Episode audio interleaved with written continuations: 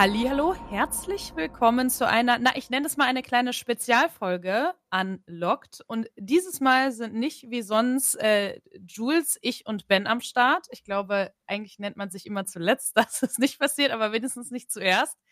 Äh, Jules, hi. Hallöchen. Da, aber wir haben heute einen Gast mit am Start und zwar Guido Heinecke. Schön, dass du da bist. Hallo, herz, herzlichen Dank, dass ich hier Herzlich willkommen. willkommen. genau, wir haben dich eingeladen, ähm, weil du ein, ich würde dich, ich finde, man wirft heutzutage mit dem Wort Experte immer sehr äh, freimütig herum, aber ich würde dich schon als Brettspielexperte bezeichnen oder auf jeden Fall allermindestens als sehr, sehr großen Brettspiel-Enthusiasten.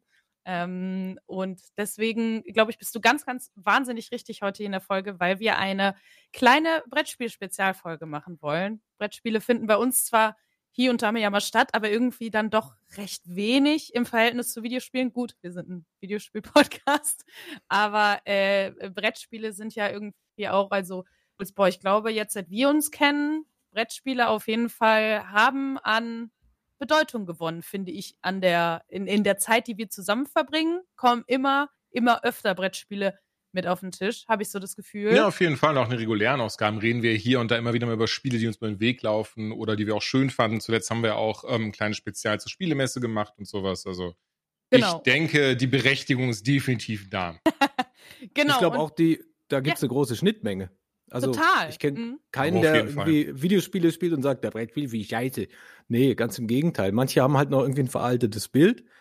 Weißt du, Risiko, Monopoly, Mensch, ärger dich nicht. Aber wenn, wenn du denen halt mal zeigst, was moderne Spiele von heute können, äh, da schlackern viele mit den Ohren und sagen, ja geil, ah, ja, voll cool, wusste ich gar nicht und sind halt dann voll angefixt.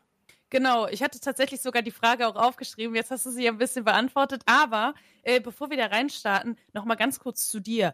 Die Leute, die dich nicht kennen, ähm, dass sie, ich habe ein paar Sachen aufgeschrieben zu dir, Ja. aber ich glaube, das Wichtigste in dem Fall hier ist, du warst äh, schon drei Jahre Mitglied der Jury Spiel des Jahres. Das sind diese netten Stickerchen, die man dann auf den Spielen findet, die äh, prämiert werden, vor allem wenn man in Thalia oder Buchläden und so weiter geht, da finden die ja irgendwie immer äh, ihren Platz und sind eigentlich, finde ich, immer ein ganz guter Garant dafür. Das sind Spiele, die kann man sich sehr gut ins Regal stellen und auf den Tisch äh, kommen sie dann auch. Ähm, und mittlerweile bist du nicht mehr Jurymitglied, sondern ja, du äh, leitest. Ja, Moment, wie funktioniert das eigentlich? Also es ist jetzt so wirklich so, du kriegst irgendwie 30 Brettspiele geschickt und dann bist du so, okay, da krieg 30, ich mein Knall. 300 oder kriegst du, da kommt ein Sticker drauf, da kommt kein Sticker drauf. Du musst das mit einer bestimmten Menschenmenge spielen, müssen immer dieselben Leute sein, dürfen es auch unterschiedliche Leute sein, ähm, muss es verschiedene Sprachen sein. Nehmen wir ganz ehrlich, wie, wie funktioniert das? Also wie, wie kommt das am Ende dieser Sticker da drauf? Oder muss das alles so, jeder muss das für sich alleine machen und da ihr eine Jury seid, muss dann jeder quasi anonym voten, wer für wen jetzt das Jules, Spiel des das Jahres sind war? 27 Fragen. Wow, wow, du galoppierst ganz schön durch. Ja, läuft das ja Oh. bei euch immer so? Äh, Nein. Kommt, es kommt, kommt auf den Tag an, häufig, ja. Ah, ja. Ah, verstehe. Also meine Frage war eigentlich, wie funktioniert das? Wie kommt der Sticker da drauf am Ende? Der Sticker äh, ist eigentlich gar kein Sticker. Das ist, das ist eine Druckdatei, die die Verlage quasi von uns zur Verfügung gestellt bekommen, unter der Vorausgabe eines entsprechenden Ah, der Lizenzvertrages. Höchstbietende, ich verstehe. Nein, Nein, ach so, da habe ich nicht verstanden. nee, hast nicht verstanden. Okay, Was nee, machst du eigentlich? Nee, ähm, die kriegen das Logo und können das dann quasi in ihre Druckdaten einbetten und das wird dann direkt äh, aufs Spiel gedruckt. Ist aber auch egal. Hauptsache das Ding ist da drauf. Ähm, kurz umrissen, ähm, die Jurymitglieder bekommen die Spiele zur Verfügung gestellt, ebenso wie Journalisten eben bemustert werden, Mhm. in ihrer Tätigkeit als reguläres, äh, als regulärer Spielejournalist oder Journalistin, die also für ihre Medien was schreiben. Oder sprechen oder funken oder irgendwas für Ja. Fans machen. Ja, aber ähm, du musst Spielekritiker sein und ähm, dann, dann haben wir in, oder hatten wir, ich, ich bin ja jetzt quasi ein bisschen so, so, so leicht ausgelagert aus der Jury als Geschäftsführer des Vereins. Ähm, dann gibt es ein, ein Forum, in dem über die Spiele diskutiert wird. Da wird in, äh, bei, bei Treffen, sowohl online als auch offline, also bei so Klausurtagungen, wo man sich auch immer wieder zusammensetzt, wird über die Spiele äh, diskutiert und dann ist es am Ende tatsächlich ein einfacher demokratischer Prozess, ähm, wenn dann Klausurtagung ist, ähm, welches Spiel dann am Ende die meisten Stimmen bekommt, landet auf der Liste. Das mal so ganz kurz Mhm. in der Nutshell. Ja, verstehe. Danke fürs Erklären. Das heißt, könnte ich jetzt auch, weiß ich nicht, äh, Jules hat ein Spiel entwickelt und ich finde das großartig. könnte ich das auch irgendwo dann einreichen und sagen, boah, guckt euch das mal bitte an, das könnte Spiel des Jahres werden? Oder wie funktioniert der? Also gibt es da einen Prozess sozusagen, dass man einreichen kann oder suchen die sich selber Spiele aus? Nein, ja. Also nein, ja, nein. äh, also die, das Spiel muss zum einen, also es gibt ein paar harte Kriterien. Ja, es gibt die soften Kriterien, das sind quasi die Qualitätskriterien, die jedes Jurymitglied selber an Spiele ähm, anlegt. Im Grunde kannst du das subsumieren unter muss Spaß machen. Ähm, und dann brauchst du halt harte Kriterien. Das heißt, das Spiel muss irgendwie verlagsseitig äh, verfügbar sein. Das heißt, ein Laden muss dieses Spiel, wenn er es bestellen möchte, um es dann zu verkaufen, auch irgendwo kriegen. Da reicht nicht, wenn du sagst, ja, ich äh, habe das in meinem ähm, in meiner Garage stehen und verkauf's über meine Webseite. Das, das funktioniert nicht. Weil wenn das Spiel dann tatsächlich äh, nominiert wird oder gar gewinnt, dann rennen die Leute halt diese besagte Garage ein und äh, das, diese, diese, diese Anfragen kann man fast nicht mehr stemmen. Also möchte es auch eigentlich auf soliden Vertriebsfüßen stehen. Ähm, Okay. So, und einreichen muss man es tatsächlich nicht. Also es gibt kein Entry-Fee oder irgendwie so gedöns, sondern äh, die Jury, die, die wissen ja, was da draußen so auf dem Markt ist. Ja, dein Spiel muss einfach im Verlagsprogramm sein und wenn die das, das sehen und dann bemustert werden möchten und das Spiel bekommen und dann in verschiedenen Runden, jetzt komme ich auf die andere Frage, die wir vor ein paar Minuten hatten, zurück, in verschiedenen Runden mit ganz normalen Menschen gespielt wurden Mhm. und da irgendwie einen guten Eindruck hinterlassen haben, dann können diese Spiele in diesen, in diesen, in diese Rotation, nenne ich es jetzt mal, ähm, in diese Rotation reinkommen. Hm. Ja, weil, also ich glaube mal gehört zu haben, dass das halt super wichtig ist, dass sie das auch in ganz verschiedenen Konstellationen spielen, diese Spiele, ähm, weil es ja nochmal was super anderes ist, ob ich das jetzt, keine Ahnung, mit meiner Familie spiele oder mit meinen Freunden oder mit meinen Freunden, die alle sehr gerne Brettspiele spielen. Allein das sind ja schon wahnsinnig unterschiedliche ähm, Spielrunden und sehen dann auch ganz anders aus. Und dann ist es natürlich cool, wenn ich sagen kann, ey, das Spiel funktioniert eigentlich mit jedem. Weil das ist ja, Abs- glaube ich, so ein bisschen der Anspruch, dass die Spiele, die ausgezeichnet werden, keine Spiele sind, boah, da musst du dich erstmal irgendwie 40, 40 Seiten Regelwerk musst du da irgendwie dir drauf schaffen. Oder umgekehrt, es ist so einfach, dass da äh, du als Erwachsener hier mein allererster Obstgarten oder so, Ja. äh, sondern dass es irgendwie so eine gute Mischung ist. Ja, das, ähm, das Ziel des Spiel des Jahres soll ja nicht sein, das beste Spiel eines Jahrgangs zu prämieren, weil das gibt's ja gar nicht. Ja, das, das variiert je nach Situation, nach Personenzusammenstellung, nach also Konstellation oder auch äh, Größe der Runde, Erfahrungslevel, all, alles, all, all sowas. Das sind ja, das sind ja Kriterien, die nicht wirklich darauf führen, das beste Spiel zu haben, sondern es geht darum, das Spiel rauszusuchen, das am besten quasi ähm, so die Vereinsbotschaft, die, die Botschaft von Spiel des Jahres, nämlich Leute am Spieltisch zusammenzubringen und irgendwie Freude am Spiel zu vermitteln, was das transportiert. Ja, Mhm. und dann musst du natürlich ähm, am besten mit ganz normalen Menschen spielen, vor allem mit verschiedenen.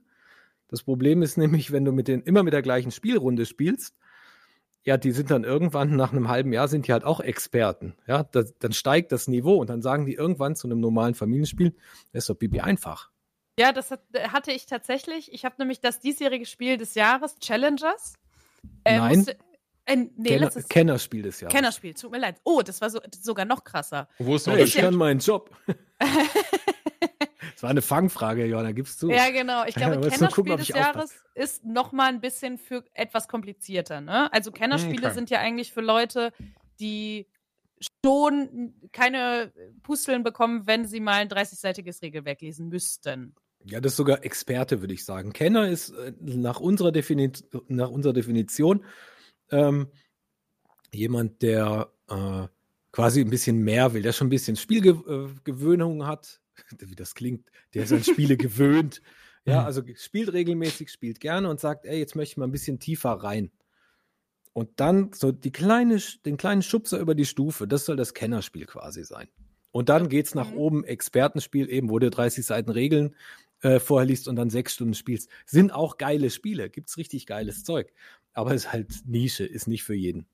Ja, okay, gut. Dann ungefähr quasi so wie hm, im Videospiel-Kontext wäre das sowas wie, also ein bisschen über Gateway-Game. Ich Mhm. überlege jetzt, was wäre das? Ist Life is Strange schon ein Gateway-Game? Oder vielleicht sowas wie It Takes Two? Irgendwie so in die Richtung. Ähm, aber äh, genau, ich hatte halt mit äh, Challengers, okay, dann ist es wohl das Kellerspiel. Richtig. ähm, ähm, hatte ich äh, mit meiner typischen Boardgame-Runde gespielt auf jetzt unserer letzten äh, Boardgame. Wir haben immer so eine vier-, fünftägige Boardgame-Week im Jahr, äh, letztes Jahr sogar zwei. Und da haben wir das gespielt. Und das ist ja, halt bei geil, so mit Hütte und so. äh, ja, wir waren bei, also wir sind immer hier in Köln oder bei unserem anderen Freund in Freiburg. Also Mhm. wir, wir machen es ein bisschen billiger. Da mieten wir uns nichts eigenes an. Aber ähm, das hat bei uns nicht so richtig gut funktioniert.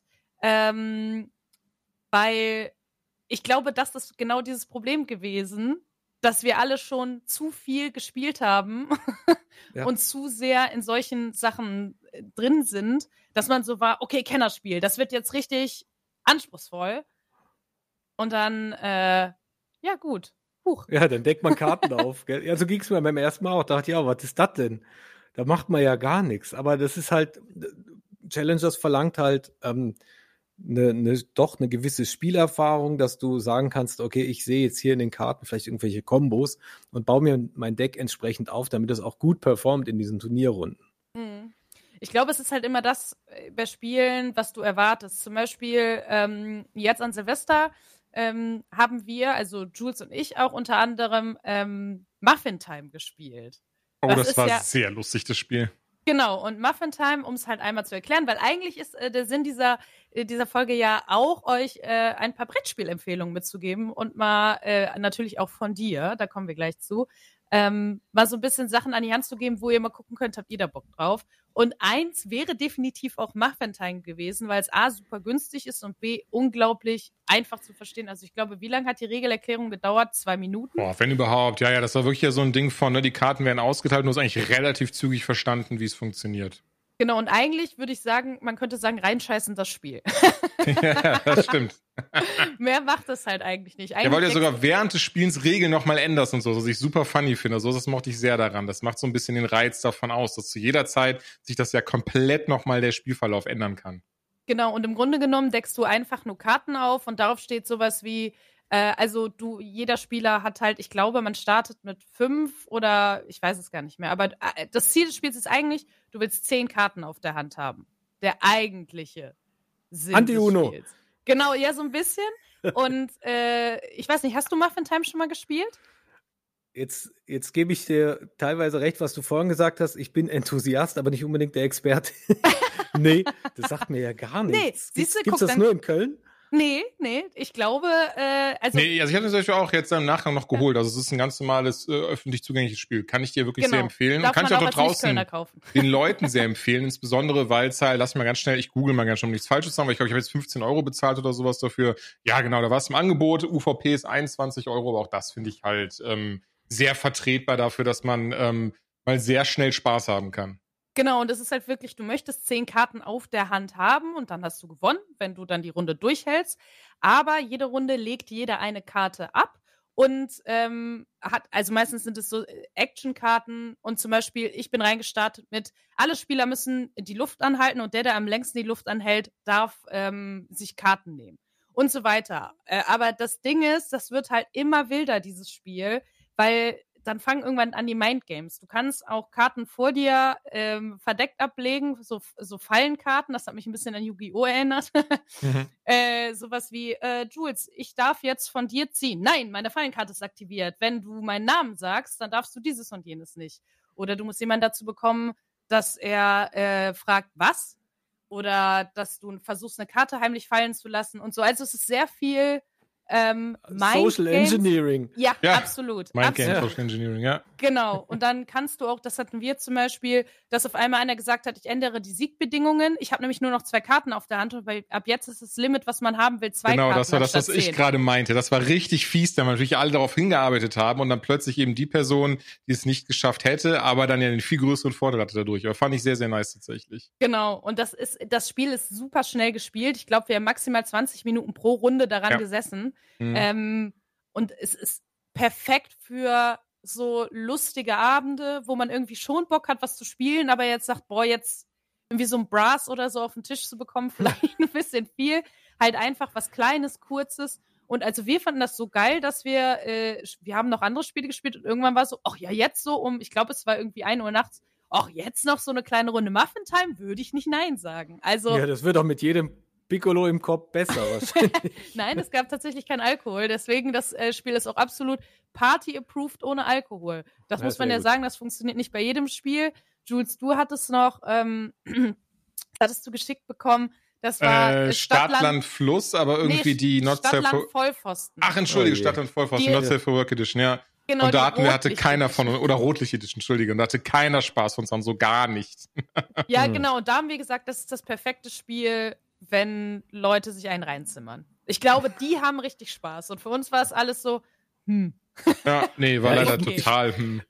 Ich finde auch diese, diese ab 18 Editions, das gibt's ja von, von vielen Spielen, die sind immer so ein bisschen cringe. Das ist immer so. Oh, ja. Wobei ich ja gerne, also was wir mm. auch wieder gespielt haben, auch schon ein paar Mal gespielt haben, war Poesie für Neandertaler. Aber das ist ja kein ich... Spiel per se ab 18. Nee, nee, nee, aber da gibt's auch eine ab 18 Edition von. Und äh, bisher habe ich das Geld dafür nicht ausgegeben und ich stelle mir es trotzdem sehr lustig vor, ehrlicherweise.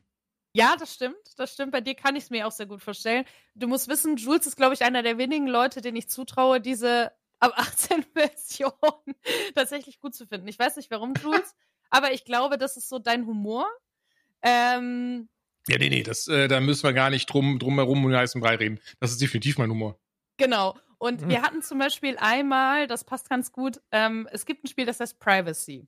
Und das ist eigentlich ja. schon von sich aus sehr pikant, sag ich mal. Und da geht es eigentlich nur darum, dass irgendwie eine Frage gestellt wird, wie, weiß ich nicht, ähm, oh, wie, ich weiß nicht mehr ganz genau, wie es funktioniert, aber man muss kleine Ja- und Nein-Würfelchen ähm, äh, nehmen und die in so ein Beutelchen packen. Zum Beispiel fragt einer, hast du letztens oder hattest du schon mal, keine Ahnung, Dreier?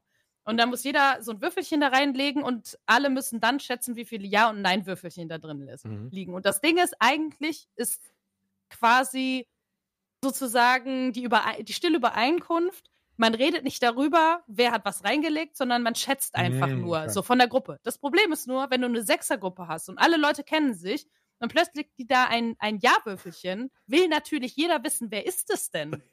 Ja. Und das war wirklich wenn also, drei Würfel drin liegen, wäre es in dem Fall ja wieder klar. Aber äh, das war an dem Abend so, dass wir ein Pärchen dabei hatten, die waren recht frisch zusammen und hatten scheinbar einige Dinge noch nicht besprochen. Uh, und die ah, sind dann uh, rausgekommen und die haben den Abend, ja, die haben den Abend auf jeden Fall verlassen und mir wurde Getrennt am nächsten Tag gesagt, das nicht, aber sie haben sich auf jeden Fall wohl noch gestritten. Also oh es no. ist es hat auf jeden Fall, heute sind sie verheiratet. Also es hat. Äh, ah, dann ist es gut ausgegangen. Auch. Eben, ne? Diese hatte doch therapeutische Wirkung. Ja, mhm. aber das sind, ne, und das sind solche Sachen. Und dieses Spiel war, wie gesagt, es hatte eh schon pikante Fragen, weil klar, du willst die Leute da ja auch irgendwie zu, zu interessanten Fragen und äh, Diskussionen hinreißen lassen. Aber dann war wirklich, also da waren Fragen drin, da habe ich mich fast geschämt, die Fragen allein vorzulesen in mhm. so einer mhm. Gruppe. Also, und das ist dann halt schon wieder Weiß ich nicht. Ja, genau. Das so weiß ich nicht, ob man das machen muss. Genau, ja, das genau. meinte ich. Dieses Cringe, ja. Und ich weiß gar nicht, ich hatte noch irgendwas, irgendein anderes Spiel, da hatte ich auch eine äh, Not Safe for Work Edition. Da habe ich mich auch gefragt, wofür, warum. Also bei manchen Spielen finde ich es total lustig. Wie gesagt, bei Poesie für Neandertaler kann ich es mir ganz gut vorstellen. Aber ähm, sonst nicht. Ich weiß nicht, kennst du Poesie für An Neandertaler? Das ist jetzt kein so wahnsinnig bekanntes Game, habe ich das Gefühl. Äh, der Name sagt mir was, aber auf dem Tisch hatte ich es noch nicht. Ja, ich weiß, also ich glaube, in unserer Runde, Jules, funktioniert es ganz gut. Ich weiß Ja, das denke ich auch. Aber ich würde es uns trotzdem so oder so, glaube ich, empfehlen, weil ich finde es sehr ja? süß gemacht, weil es ist ja nicht mal so ein Ding von, da muss man ne, sich zwingend gut kennen oder sowas, sondern zum Beispiel hier bei, ähm, wie heißt der Bums, Friendly Fire zum Beispiel, wurde es halt auch, äh, kommt es auch auf den Tisch gekommen und das hat auch relativ gut funktioniert. Also von daher doch, doch, ich denke schon, Das Es ist ist eine halt- Sache, die kann man sich geben. Genau, es ist halt quasi vor allem, glaube ich, für alle Leute interessant, die an sich sowas wie Tabu oder so ganz gern mögen, aber Mhm. vielleicht irgendwann mal alle Tabubegriffe ausgeschöpft haben und sagen, okay, ähm, ich probiere jetzt mal was Neues aus, weil das ist halt auch Begriffe erklären äh, einer anderen Person oder dem ganzen anderen Team nur mit eben ein, einsilbigen Worten. Also wie Neandertaler reden. Ich, mir fällt jetzt nichts ein. Du, du geh nach Haus. Äh, Ja, ja, genau, zum Beispiel. äh, äh, ich, wollte, ich wollte Schildkröte erklären, zum Beispiel, als wir es gespielt haben. Und es wurde nur wieder Tier, Tier, Tier, Tier, Tier gesagt, was auch sehr lustig war. ja, Jules und seine Frau haben Schildkröten im Garten. Aber Garten kann man ja nicht sagen. Also habe ich gesagt, grün vor Haus, Tier drin. Und sie ist nicht drauf gekommen. Und irgendwann war ich so verzweifelt, dass ich einfach nur noch Tiergrün, Tiergrün gesagt habe. Es äh, hat nicht funktioniert. Also äh, gar nicht. Ähm, und dementsprechend, also es ist schon ein wahnsinnig lustiges Spiel. Aber ich glaube, auch da muss man die Gruppe für haben, die auf sowas Ja, Bock du- hat. Du Ja, brauchst Leute, ja. die so Sprachspiele mögen, ja. Ja, Also die, Total. wenn wenn es da Leute am Tisch hat, die, die dann quasi einfrieren, weil ihnen einfach irgendwie eine gewisse Eloquenz fehlt, die man da ja braucht. Also du musst ja wirklich kreativ mit Wörtern umgehen. Mhm. Und das, das, das kann nicht jeder, das mag auch nicht jeder, ist auch vollkommen in Ordnung. Dann wird es schwierig. Aber deswegen meine ich ja, es, Spiele funktionieren immer in unterschiedlichen Gruppen unterschiedlich gut. Und bei Ja, manchen Beispiel- Flops Mhm. und bei manchen Burns, das ist. Meine Also- Mutter mag zum Beispiel Scrabble sehr gerne. Was natürlich zum Beispiel für mich geht, so funktioniert. Aber sie ist da ein großer Fan von. Ähm, aber was, was kommt, also was packst du denn so auf den Tisch, wenn du zum Beispiel in so Runden unterwegs bist, wo die Leute eben vielleicht noch nicht in diesem Bereich angekommen sind, wo wir sind, sag ich jetzt mal. So Leute, die bereit sind, auch mal 100 Euro für ein Brettspiel auszugeben und da auch mal acht Stunden sich dran zu setzen. Das ist natürlich schon das Ende der Fahnenstange, sag ich mal. ähm, sondern eben, hey, was, was, was leichtes, vielleicht ein bisschen kleiner für viele Altersklassen so. Was wäre was wär da so dein Go-To? So ein True Classic quasi.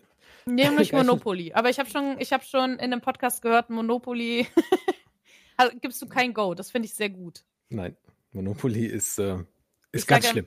Ja, ich ne, sage Trash. Äh, äh, da kann ich eine schöne Geschichte erzählen. Und zwar hatten wir ähm, vom Kindergarten, also ich bin nicht mehr im Kindergarten, aber meine Tochter, äh, gab es in der Vorweihnachtszeit so Wegmännerbacken. Ja, da haben das, das traditionell treffen sich halt immer ein paar Papas und die gehen dann abends ins, äh, ins Kinderhaus. Da steht auch eine Kiste Bier und dann ähm, drei Eimer Teig. Ja, und wir haben, glaube ich, 144 Wegmänner gebacken, wie die Berserker. Und wir fanden das alle so nett, wir Papas, dass wir, und wir haben natürlich auch ein bisschen geplaudert, was machst du so, was machst du so, das ist, dient natürlich auch dem, dem Socializen. Und da habe ich ihm von meiner Tätigkeit und von den Spielen erzählt und dass ich das ganz toll finde und Hobby zum Beruf gemacht, bla bla bla. Äh, und da kamen wir am Abend dann quasi raus und haben gesagt, wisst ihr was, lass uns doch irgendwie zusammen mal uns treffen und was spielen. Ja, alles klar, voll geil.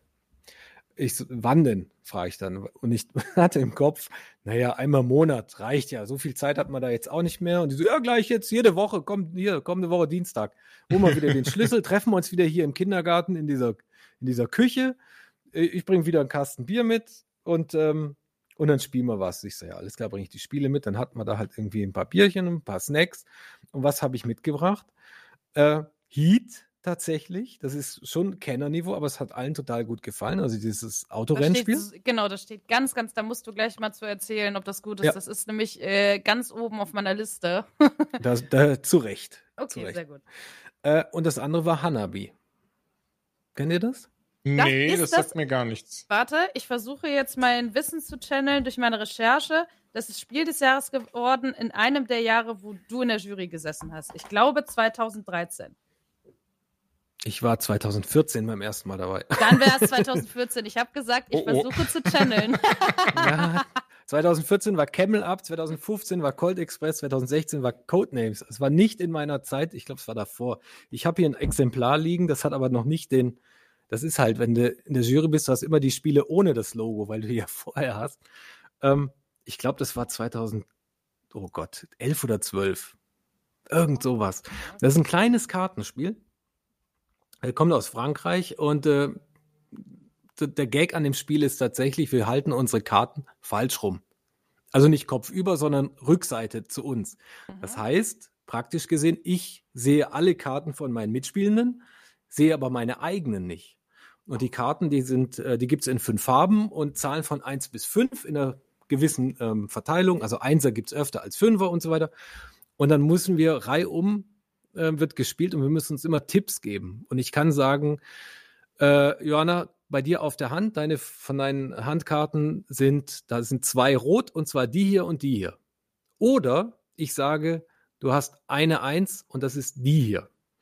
Was du mit diesen Informationen machst, ist dir dann, bleibt dir dann äh, selbst überlassen. Und das finde ich ist der absolute Reiz an dem Spiel, weil man plötzlich, da gibt es auch so ein Metagame, da fragt sich plötzlich, warum sagt er mir jetzt ausgerechnet, ich habe hier eine Eins. Heißt das vielleicht, dass ich die spielen soll oder heißt das, dass ich die safe abschmeißen kann? Hm. Weil wir wollen gemeinsam unsere Karten in aufsteigender Reihenfolge, also fünf auf die vier, vier auf die drei, drei auf die zwei und zwei auf die eins, ähm, aufsteigend äh, hinlegen und dann halt ein schönes Feuerwerk machen. Einfach einen Highscore knacken. Da geht's, man, man kann nicht verlieren. Es geht darum, einfach irgendwie gemeinsam gut zu funktionieren. Und das Geile an dem Spiel ist auch, je öfter du es spielst, desto eingespielter wird eine Gruppe und die, die erzeugt äh, auch so eine eigene Kommunikationsform. Keine eigene Sprache, aber so, so ein Zwischending. Und das finde ich total reizvoll. Und wenn das mal gezündet hat, dann, dann ist das total, ein total geiles Spielgefühl. Weil du plötzlich merkst, wir flowen alle so gemeinsam auf der gleichen Welle und,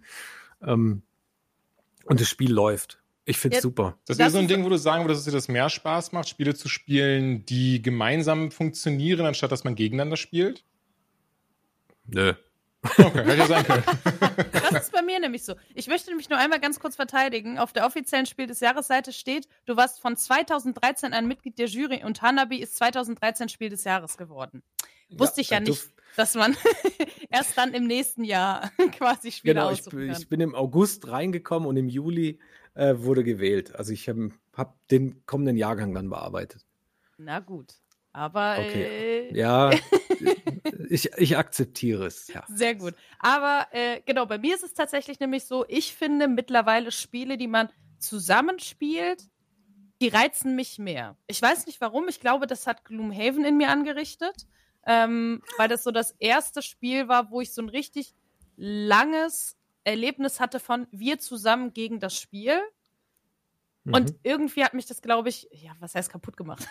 Aber es äh, hat sehr, sehr großen Eindruck hinterlassen, dass ich vielleicht versuche, diesem Gefühl immer wieder nachzujagen. So blöd das jetzt auch klingt. Ähm, und äh, da irgendwie wahnsinnig viel draus ziehen kann.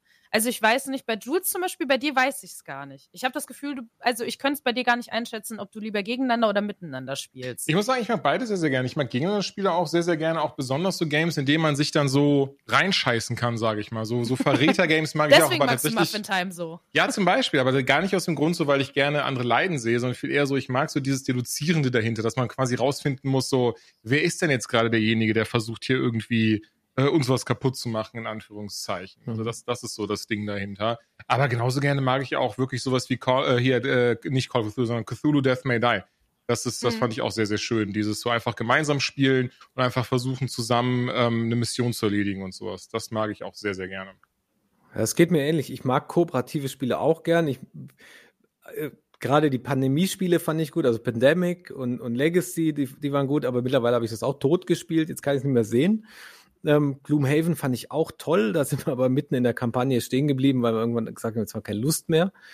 ähm, ich ich spiele jetzt. Einfach, weil es so riesig war oder weil ihr nicht weitergekommen seid? Entschuldige. Wir haben es, ähm, wir haben tatsächlich, äh, glaube ich, drei Jahre ne, die Kampagne gespielt mhm. und irgendwann haben wir gemerkt, so, oh, es ist auch echt bockschwer. Und viele Sachen macht, macht Gloomhaven aus meiner Sicht nicht richtig. Mhm. Zum Beispiel, aber das ist jetzt quasi eine, haha, eine Nebenquest, den ich, die ich aufmache. Ähm, das Spiel lebt ja davon, dass du quasi die Karten äh, stickerst, ja, dass du deine, deine Fähigkeiten cooler machst. Ja, aber das Spiel, das, das, das, das, das, das möchte das, aber es möchte es auch wieder nicht, weil das kostet so irre viel Geld. Ja, und stimmt. Geld zu kriegen ist in dem Spiel echt schwierig, dass ich denke, ja, das, das passt irgendwie nicht zusammen. Da habe ich jetzt, hm, vor kurzem habe ich jetzt Massive Darkness 2 entdeckt. Äh, und das spiele ich total gerne. Das bringt genau dieses Gloomhaven-Feeling in mir zum Klicken. Das ist kooperativ, jeder ist nett, jeder hat so eine eigene Fähigkeit, dass sie sich auch ein bisschen unterscheiden. Ähm, Und man räumt halt einen Dungeon leer und prügelt Monster platt. Also es geht so ein bisschen in so eine Diablo-Richtung. Ähm, fand ich richtig, finde ich richtig, richtig gut. Oh, Diablo-Richtung ähm, klingt gut, Hammer.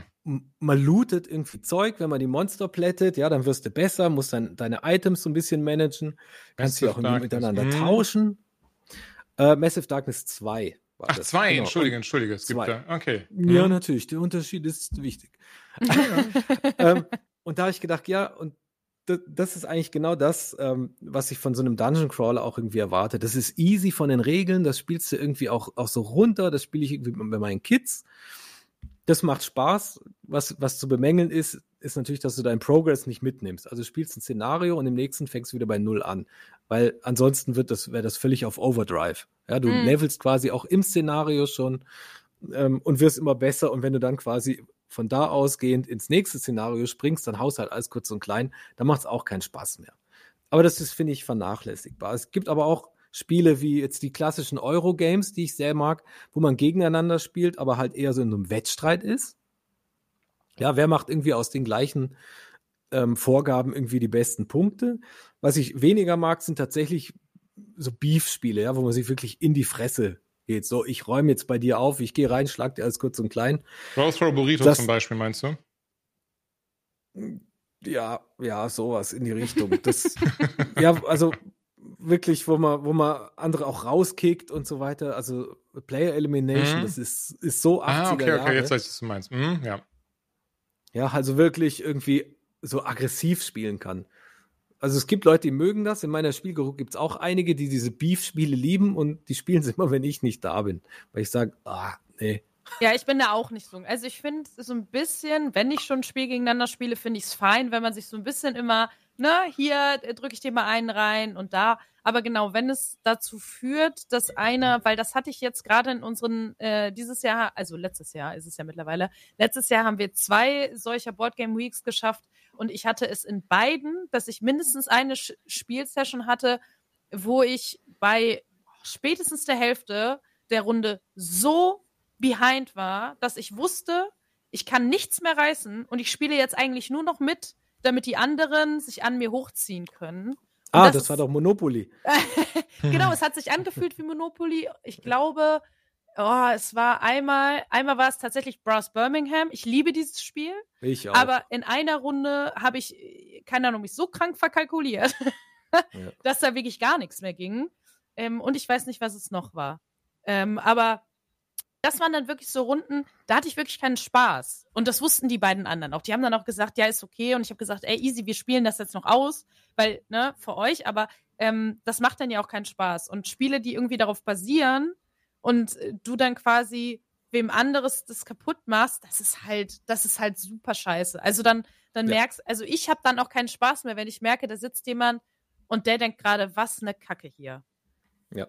Das sind so Dinger wie so Twilight Imperium, solche Riesenmonster. Also da hatten wir auch schon epische Games damals irgendwie, das, als ich noch viel Zeit hatte für solche Monsterspiele, die du irgendwie sechs bis neun Stunden spielst. Bis neun, äh, du bist gut, wir hatten zwölf. ja, Meinetwegen, wir haben halt schnell gespielt.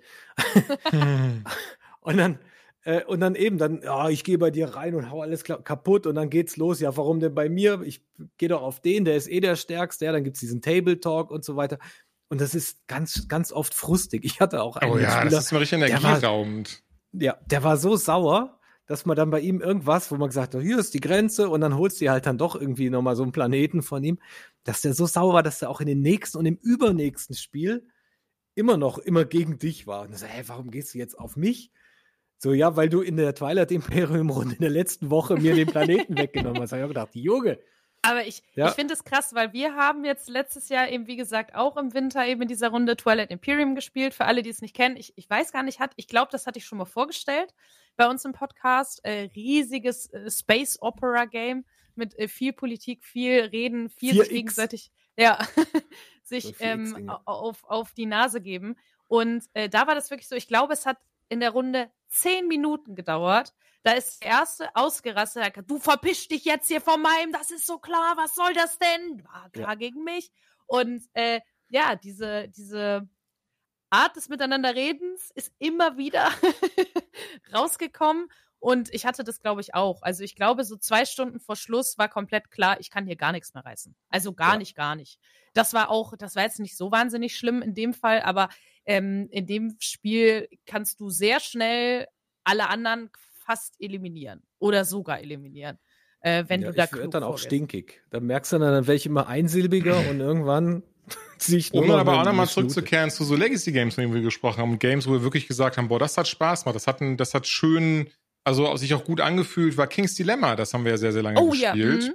Und, und so Art Games mag ich echt gerne. Ich finde auch schön, dass davon noch, in Anführungszeichen, Nachfolger mit Queen's Dilemma kommt. Also gerade dieses Ding von so, man muss sehr viel lernen, man muss versuchen, andere von seinem Standpunkt zu überzeugen und zu sich ins Boot zu holen und sowas. Also Ja, solche Art Also ein bisschen die- Roleplay ist drin. Ne? Ja, genau, genau, genau, sowas eben. Das gefällt mir sehr, sehr gut. Gibt's da irgendwie in die Richtung auch noch, auch noch Games, die du empfehlen kannst? Oder kennst zumindest? Boah, nee. Also Queen's Dilemma hast du Okay. gesagt, soll ja jetzt dann kommen. Genau, genau, genau. Ähm, aber das war ja gerade das Besondere an King's Dilemma, dass es so außergewöhnlich war, dass auch die Geschichte quasi gemeinsam fortgeschrieben wurde. Mhm. Ja. Ähm, Ach, okay, also war das, war, das, so- war das Game so das erste, das es in der Form gemacht hat, oder was? ja. Ach, crazy, okay, wusste ich gar nicht. Äh, deswegen, das ist schon nicht, nicht, nicht so einfach zu vergleichen. Hm, verstehe. Ja, also ich fand das auch wirklich, wirklich großartig, weil es ist so ein bisschen, ja, ich glaube, im Videospielbereich vergleichbar mit so einer Visual Novel, finde ich, weil vom Gameplay passiert da einfach nicht viel. Also auf dem Tisch machst du nicht viel. Es geht hauptsächlich darum, wie du miteinander interagierst, reden, diskutieren und so. Und ich glaube, ähm, oft erwarten Leute bei Brettspielen halt, man tut etwas. Man bewegt sich, man würfelt, man macht dies, man macht das. Und das ist ja, zumindest was das angeht, ein sehr ruhiges Spiel. Aber auf Mhm. der anderen Ebene dann natürlich nicht mehr. Aber ich finde, genau das ist irgendwie so das Ding, ähm, äh, was ich so wahnsinnig cool finde, dass wenn du anfängst, ich glaube, jeder von uns ist aufgewachsen mit den gleichen fünf Brettspielen. Ne? Wir hatten schon Monopoly, Risiko vielleicht noch, dann hast du noch Mensch, ärgere dich nicht und so weiter. Und wenn das der Horizont ist an Brettspielen, dann kann ich total verstehen, dass viele Leute sagen, oh, Brettspiel finde ich so langweilig, ist gar nicht meins, finde ich ganz furchtbar. Und dann versuche ich denen immer klar zu machen, ey, das ist so breit gefächert. Das ist halt, finde ich, genau wie bei Videospielen. Ich finde, es gibt keine Person, die, also für die es nicht ein Videospiel oder eben auch ein Brettspiel da draußen gibt. Du musst nur wissen, dass es so viele Möglichkeiten gibt und Computerspiele nicht nur Call of Duty und FIFA sind und vielleicht noch irgendwie Candy Crush. Genauso wenig sind Brettspiele eben nur Monopoly und äh, keine Ahnung, Risiko. Und ich glaube, den Leuten das näher zu bringen, weil ich meine, ich weiß, Jules, als wir uns kennengelernt haben, hast du im Verhältnis ja auch noch weniger gespielt, meine ich. Ja, ne? klar, allen voran natürlich, weil ich ja gar nicht wirklich Leute hatte, die da Interesse an hatten, weil ich war so der Einzige in meinem ähm, ne, Freundessozialkreis bis dahin, der das gerne gemacht hat und er die Leute mal gezwungen hat, ein bisschen mitzuspielen, weil ich auch hauptsächlich eine Spiele, das ist ja bei mir ist ja dieser Schnittpunkt eben sehr groß, dieses so, ach wie lustig, von diesem Videospiel gibt's ein Brettspiel, ne, angefangen zum Beispiel mit Gears of War Brettspiel, das war das eines meiner allerersten, die ich mir geholt habe. Ähm, und dann eben Ist immer gesagt noch hab, geil. ich finde das mega tatsächlich, das Brettspiel. Also, äh, ne, ist richtig, richtig gut gemacht. Aber ja, und das war halt dieses Ding von, ähm, genau, und deswegen kam das dann erst quasi mit dir äh, so richtig zustande. Weil du halt schon richtig im Thema Deep drinne warst. Genau, und im Verhältnis war ich ja noch nicht mehr so tief, tief drin, weil ich wurde auch reingeholt von meinem Partner, der halt sehr tief drin ist. Und ich finde das ganz lustig. Ich habe mir ein bisschen äh, was angehört, was du auch so erzählt hast, äh, Guido. Und da hast du erzählt, so richtig, äh, also so super doll durchgestartet, ist es unter anderem bei dir auch durch BGG, die Seite, wo man ja eben sich Brettspiele angucken kann und Rankings und so. Und tatsächlich ging es mir auch Mhm. so. Das habe ich nämlich direkt zu meinem äh, Freund gesagt und meinte, ah, da habe ich mich richtig wiedergefunden, weil ich finde, wenn man anfängt mit dem Hobby Brettspielen, also wenn man Leute kennenlernt, die krass Brett spielen, sage ich jetzt mal, ähm, und ich wollte irgendwie auch so, okay, ich gucke jetzt mal, vielleicht kann ich ja auch mal ein cooles Brettspiel mitbringen. Und dann wirst du so erschlagen von dieser schieren Auswahl und bist so, ja gut, ich könnte jetzt in den nächsten Buchladen gehen und irgendein Spiel nehmen, was nett aussieht. Ah, Und dann ist es scheiße. Und Ja. BGG hat halt diese, diese geile Liste, wo du sagen kannst, naja, gut, dieses Spiel hält sich jetzt scheinbar seit Jahren, zumindest in den Top 5. Das muss ja irgendwas können. Das habe ich dann auch gemacht. Ich habe dann angefangen, irgendwie die Top 100 irgendwie mir zusammenzusuchen. Oh, ist aber ja, teuer. irgendwie zu- ja, irgendwie auf Flohmarkt und so. Da hast du auch nicht irgendwie die, die, die obersten Top-Dinger, sondern vielleicht auch mal Platz 99. Aber egal, auf, auf einmal auf, tat sich so die Welt auf. Ja, und das, das war, das ist ja großartig, dass du da richtig reinspringen kannst in diesen Pool aus völlig unterschiedlichen Spielen. Du suchst dir einfach raus, was, was dir irgendwie, was dir irgendwie, was dich anspricht, was dir zusagt. Und dann schwimmt man sich halt so in diese Brettspielwelt rein. Mhm. Das ist total nett. Da denke ich mir manchmal übrigens, sind wir dann mit unserem Hobby irgendwie, also ist das einzigartig oder gibt es quasi unter den Audi-Fans auch so ein Audi-Forum oder das Angler-Forum? Also Foren mit Sicherheit, aber ich glaube, obwohl so Ranglisten Daten bestimmt auch, oder? Ja, so welche Audi war Ach, der bessere? Sicherheit. Audi Quattro von 83 oder der als, als völlig Uneingeweihter äh, fände ich sowas auch mal interessant zu sehen. Gibt es bestimmt. Ach, glaube ich aber auch. Also ich kenne mich da auch nicht aus, aber ich bin mir sicher, es gibt eigentlich für alles sowas, oder? Für jede Nische, für jede Leidenschaft hast du irgendwie deine, deine Listen und deine Kenner und irgendwelche Geheimtipps und sowas. Ja. Ja, voll. Und deswegen, ich glaube, sowas ist also für jeden ist das, finde ich, auch ein wahnsinnig guter Tipp, der halt mal Lust hat, sich in das Hobby so ein bisschen reinzufinden. Ähm, BGG ist, finde ich, eine wahnsinnig gute Adresse, einfach um mal reinzuschnuppern. Man, also es gibt, es werden natürlich auch sehr, sehr viele Spiele vorgestellt, die vielleicht dann, ne, wie in Gloomhaven, die sind natürlich ein wahnsinnig harscher Einstieg. Das ist kein gutes nee, Spiel, genau. was ich also für das, den Einstieg nehmen würde. Das muss, das muss jedem klar sein. Das ist, das ist wirklich äh, die Fan-Profi-Experten-Ecke. Ja. Die natürlich auch irgendwie, also klar, das, das, das, der Algorithmus berechnet das über die Likes und, und, und, und die Noten, die die Leute den Spielen gegeben haben, aber es ist auch schon sehr US-zentriert.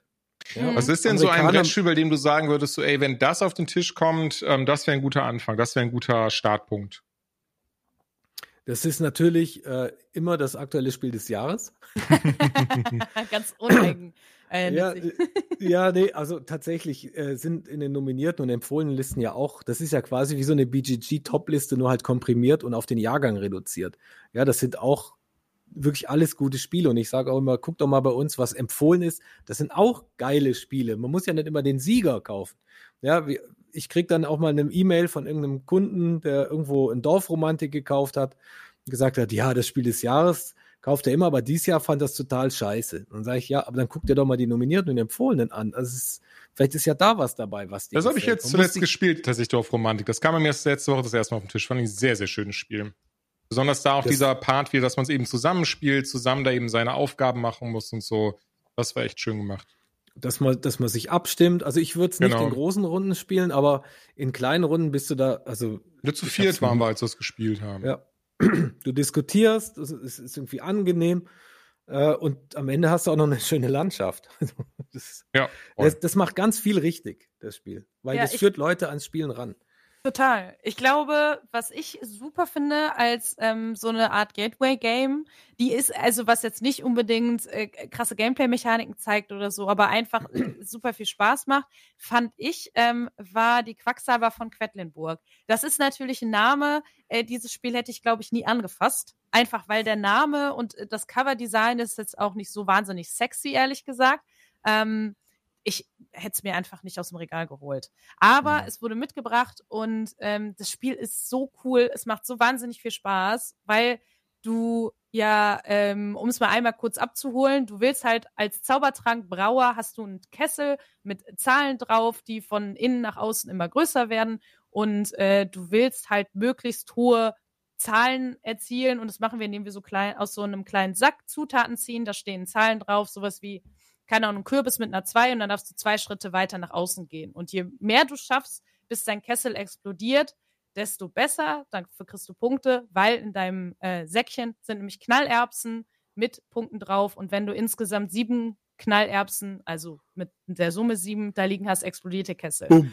Und genau, und das Coole ist, es hat, finde ich, einen totalen Glücksspielcharakter, weil du immer da sitzt und sagst, okay, ich könnte jetzt noch mal ziehen. Und selbst wenn ich selbst wenn man krass aufpasst und sagt, okay, da drin liegen jetzt noch fünf Plättchen und mindestens eins davon ist die Dreier Knallerbse. Wenn die kommt, bin ich explodiert. Aber die anderen vier, die könnten ja. Und es ist also wirklich dieses Spiel, äh, es, es ist so einfach, aber alle ja. haben Spaß. Und das Geile ist, es gibt keine Downtime. Also du sitzt nicht gefühlte vier Stunden daneben und musst zugucken, wie alle anderen ihren Zug planen, sondern alle ziehen gleichzeitig eben aus ihrem Säckchen und befüllen ihren Kessel. Und das war's. Und das finde ich ja. so cool.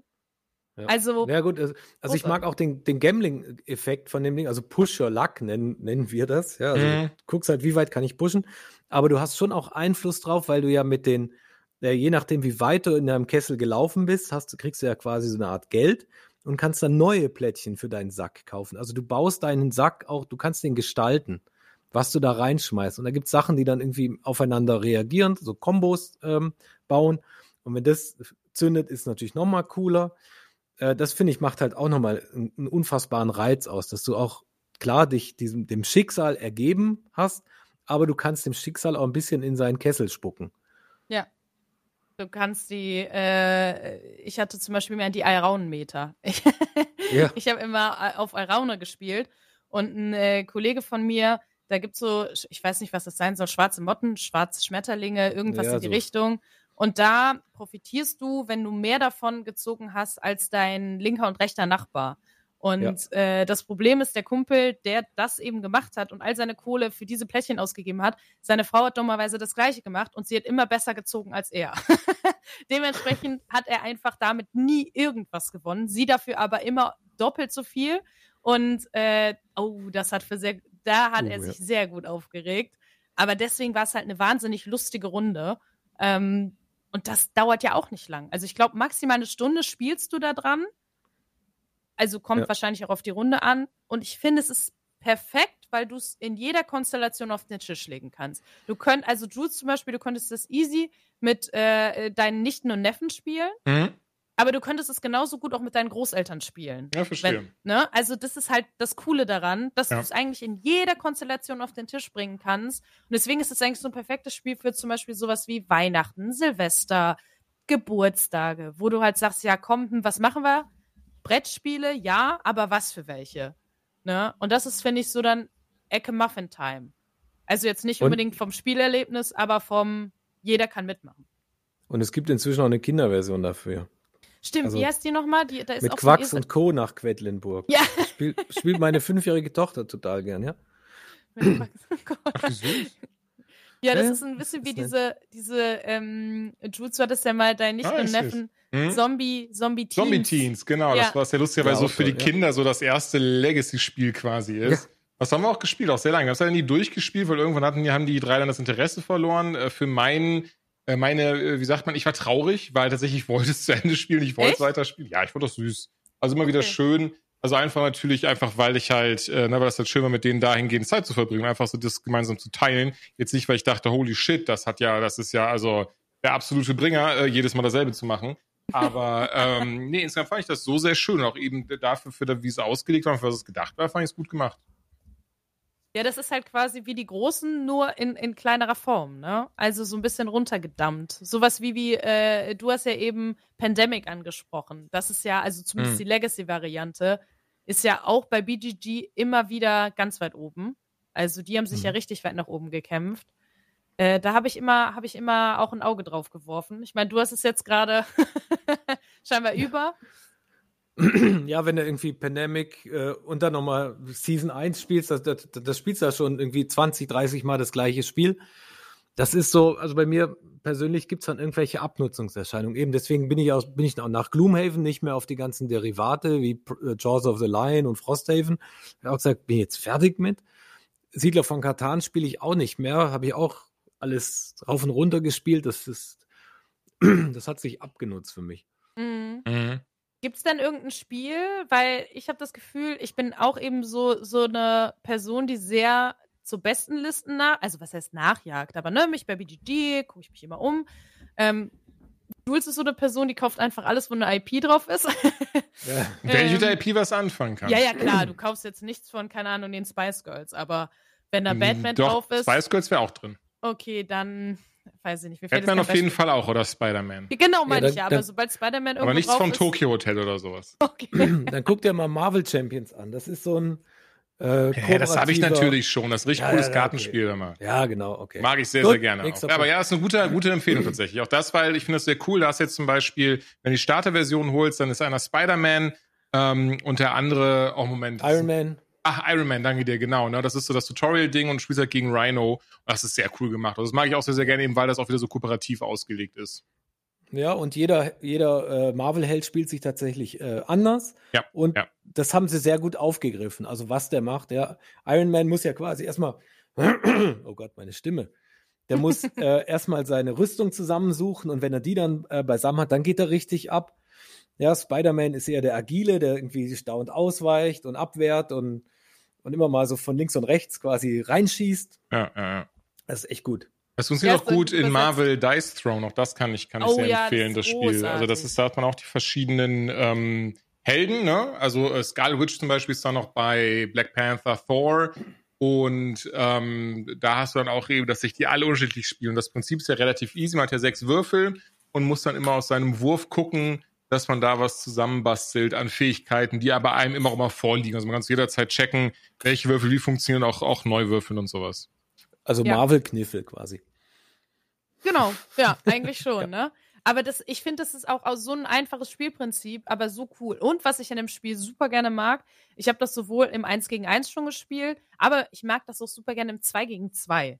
Dass also alle sich verschiedene Helden nehmen, aber zwei eben zusammenspielen und man dann eben versucht, die anderen beiden platt zu machen.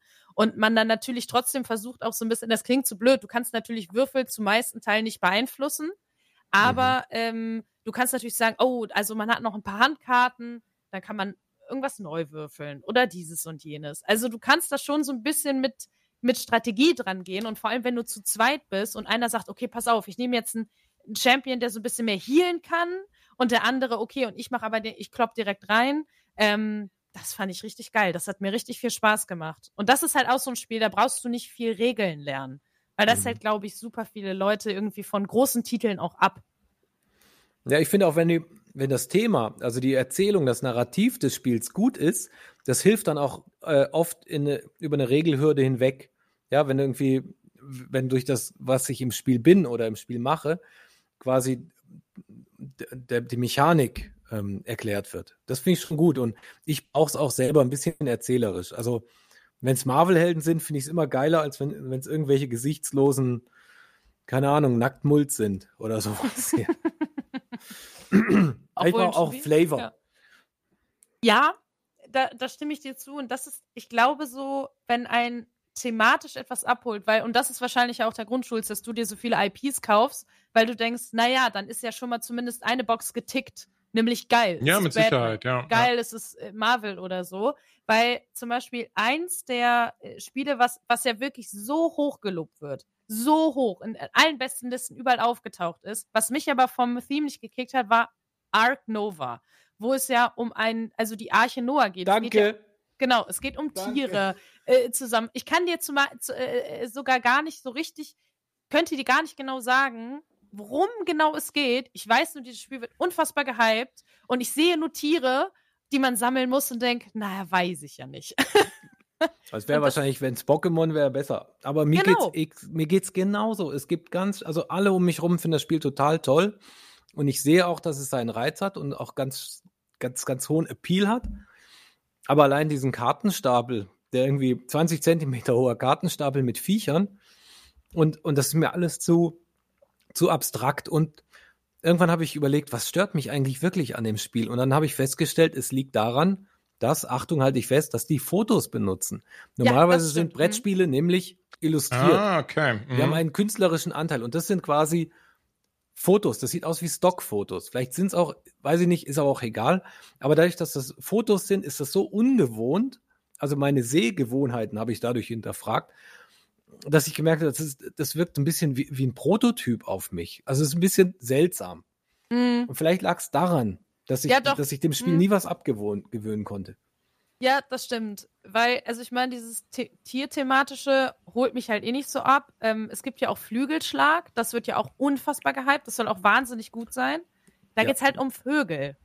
Aber Und das da- sind halt, da hast du wiederum schöne Illustrationen. Genau, genau. Und das wollte ich sagen. Das sieht schön aus, aber es geht trotzdem halt um Vögel. Und deswegen habe ich es auch noch nicht gespielt. also ich glaube, bei mir ist es halt auch so. Es muss irgendwas sein, was mich abholt. Zum Beispiel, was mich eigentlich immer kriegt, ist, ähm, ich liebe dieses ganze Lovecraft-Cthulhu-Gedöns.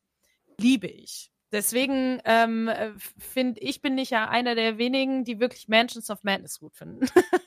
ich habe das Gefühl, dass das ein bisschen so in Ungnade gefallen, zumindest bei meinen Freunden. Hm. ähm, weil ich das einfach äh, super cool finde. Auch weil es was mit einer App probiert. Das klappt zwar nicht immer wahnsinnig zuverlässig, aber ähm, ich finde, das ist halt auch wieder so ein ganz typisches Beispiel für, was Brettspiele sein können. Alleine, dass du mit Apps spielen kannst. Also, dass du da was auf einem Bildschirm hast. Es gibt Leute, die finden das ganz furchtbar, weil sie sagen, ich will mich mit meinen Freunden zusammensetzen und will halt nicht auf einen Bildschirm starren. So. Jetzt, jetzt stelle ich die Frage, ähm, liegt es vielleicht daran, ähm, dass Spiele sind ja auch Eskapismus, ja, man möchte halt irgendwie mal ein bisschen in was anderes rein. Also ob man in äh, Call of äh, Cthulhu-Welten rein möchte, weiß ich nicht, aber weiß, was ich meine. Es schrecken dich Echtweltthemen also ab, also Vögel und Tiere und Mhm. Tierpark. Findest du das, findest du das grundsätzlich doof? Oh, gute Frage. Gute Frage. Also deswegen, deswegen komme ich jetzt nämlich zu einem Spiel, was ich mir auch noch aufgeschrieben hatte, weil ich habe mich da für die Sendung ein wenig vorbereitet. äh, ein Spiel, was äh, neu ist und was ich auch und was kooperativ gespielt wird und ich sehr gut finde, ist Emission.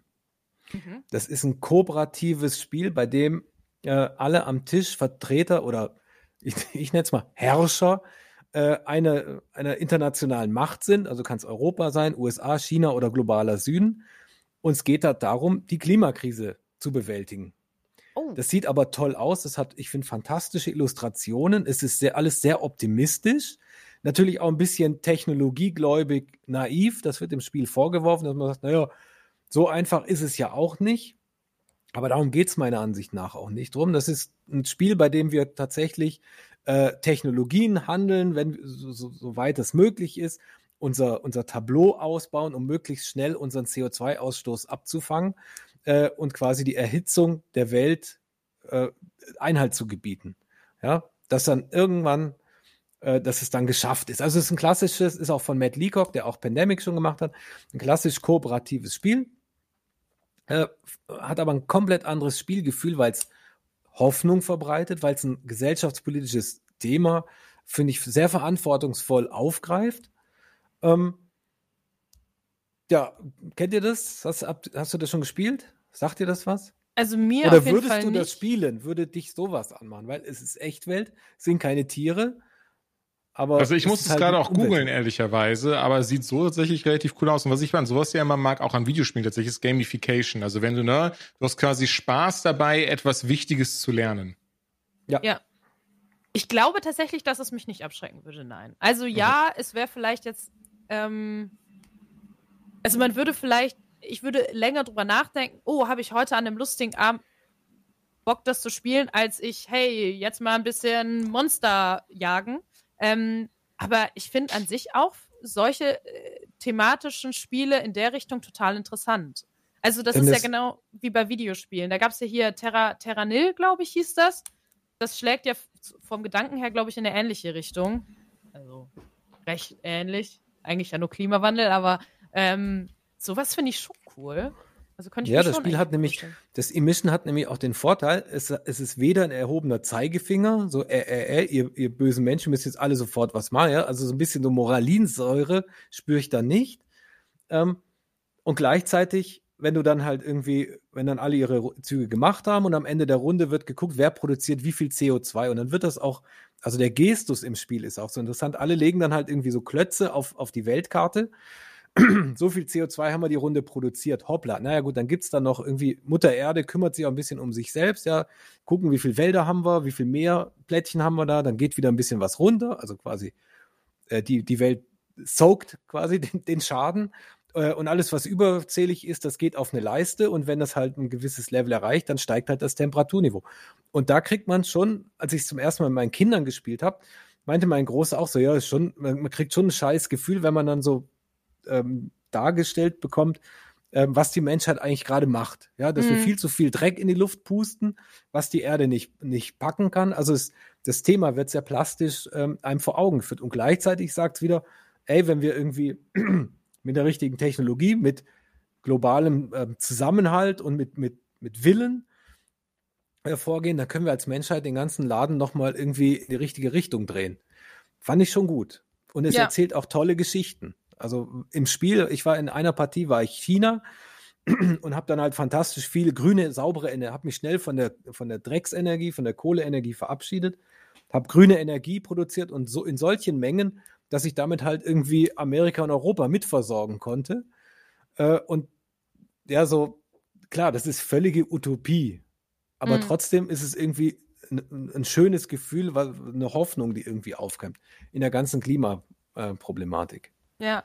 Ähm, was ich, bevor ich es nämlich vergesse, dich auch noch fragen wollte, du hattest am Anfang ein Spiel genannt, äh, was mich ja total interessiert, was ich ja super, äh, super viel auch mal ähm, eben immer auf der Liste hatte und jetzt mal jemanden habe, der es gespielt hat, und zwar Heat. Das Einzige, Thema was ich, CO2-Ausstoß. die Autorennen. genau, genau das Gegenteil. Nämlich genau, alles, was ich weiß, es ist ein Spiel über Autorennen. Und ich bin ehrlich, es gibt nichts, was ich langweiliger finde als Autorennen. Und dann bin ich so, hm, aber alle finden es so gut. Und deswegen, du hast es gespielt. Magst du es mal ein bisschen kurz erläutern und dann sagen, warum du es so gut findest? Weil vielleicht bin ich dann ja abgeholt und die Leute auch. Grundsätzlich ist es, äh, gehören auch Autorennspielen ja in die Kategorie Sportspiele und Spiele mit Sport sind irgendwie komisch. Also irgendwie äh, Spielen und Sport. Oh, wie. Tipkick, das habe ich nie verstanden. Oh ja, Ja, mhm. genau. Ich hatte mal, das gab es mal äh, 2014 äh, äh, WM. Äh, hat unser Spieleladen eine, eine Tippkick-WM gemacht. Du, jeder konnte sich quasi eine Nation raussuchen und habe ich gegen einen gespielt. Der hat dann diese Miniaturen immer auf die Seite gelegt, wenn ich gekickt habe. Habe ich gesagt, darf man das überhaupt? Der sagte, ja, ja klar, aber es steht ja nicht, dass ich es nicht darf. Ja, da hat er quasi immer so eine Mauer gebaut und äh, ich so, äh, hab versucht, da drum rumzukicken. Also ja, Tippkick ist, ist, äh, ist irgendwie witzig, aber auch nicht so meins. Ähm, Sportspiele generell, es gab mal ein Spiel des Jahres, das war tatsächlich ein Fahrradrennspiel. Äh, um Reifenbreite hieß das. Oh Aber ja, der Name sagt mir ist- was. Mhm. Hm, das kenne ich auch.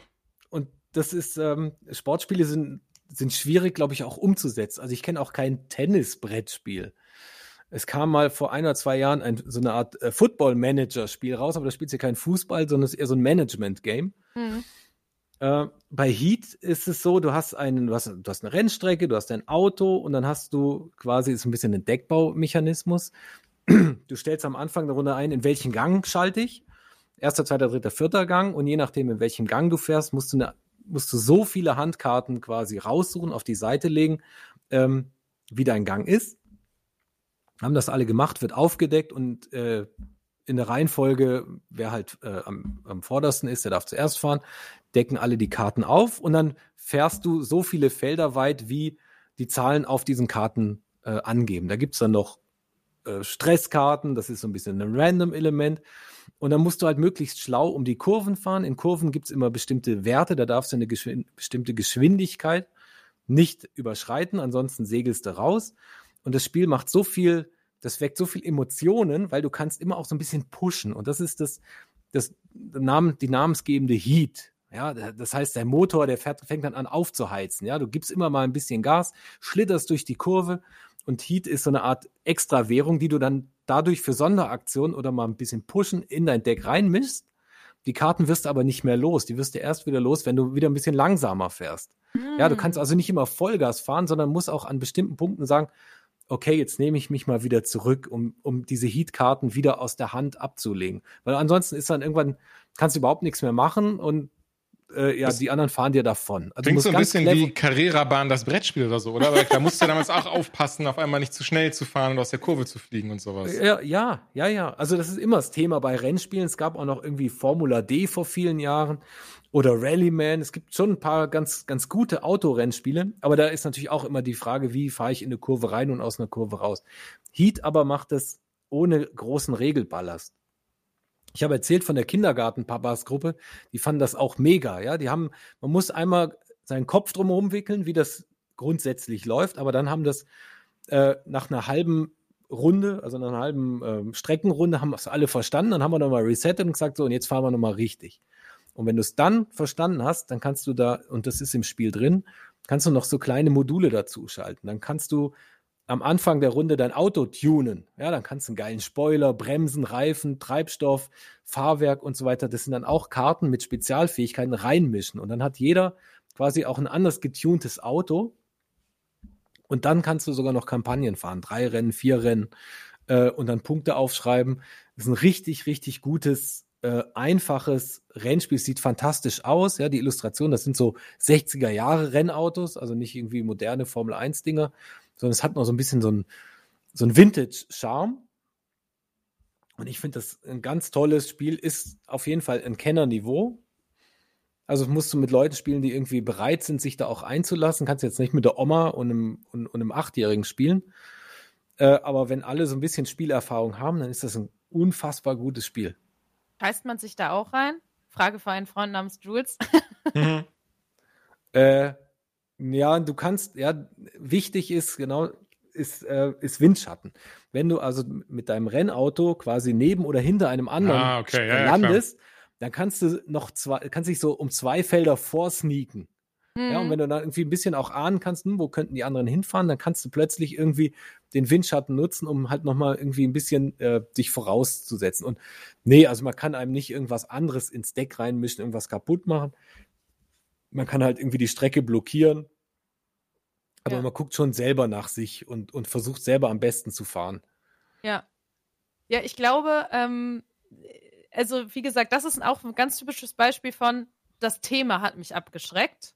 Aber eigentlich ja. das, also wonach es klingt, es klingt mega cool, weil ich glaube, es ist so einfach, dass man Bock drauf hat. Aber ja. es ist, ähm, me mechanisch genug, sag ich jetzt mal, damit es halt auch am Ball bleiben lässt. So, so klingt das, finde ich. Und dass man, ähm, ich mag das, also ich finde, das klingt so ein bisschen auch, als hätte es so eine Art Event-Charakter. Dass alle dann, man ist dann so investiert und versucht ja. irgendwie, ne, so dieses, komm, komm, komm, und ich, oh, jetzt muss ich überlegen, scheiße, was mache ich jetzt? Also, ähm, Jules kennt. Genau, da gibt's.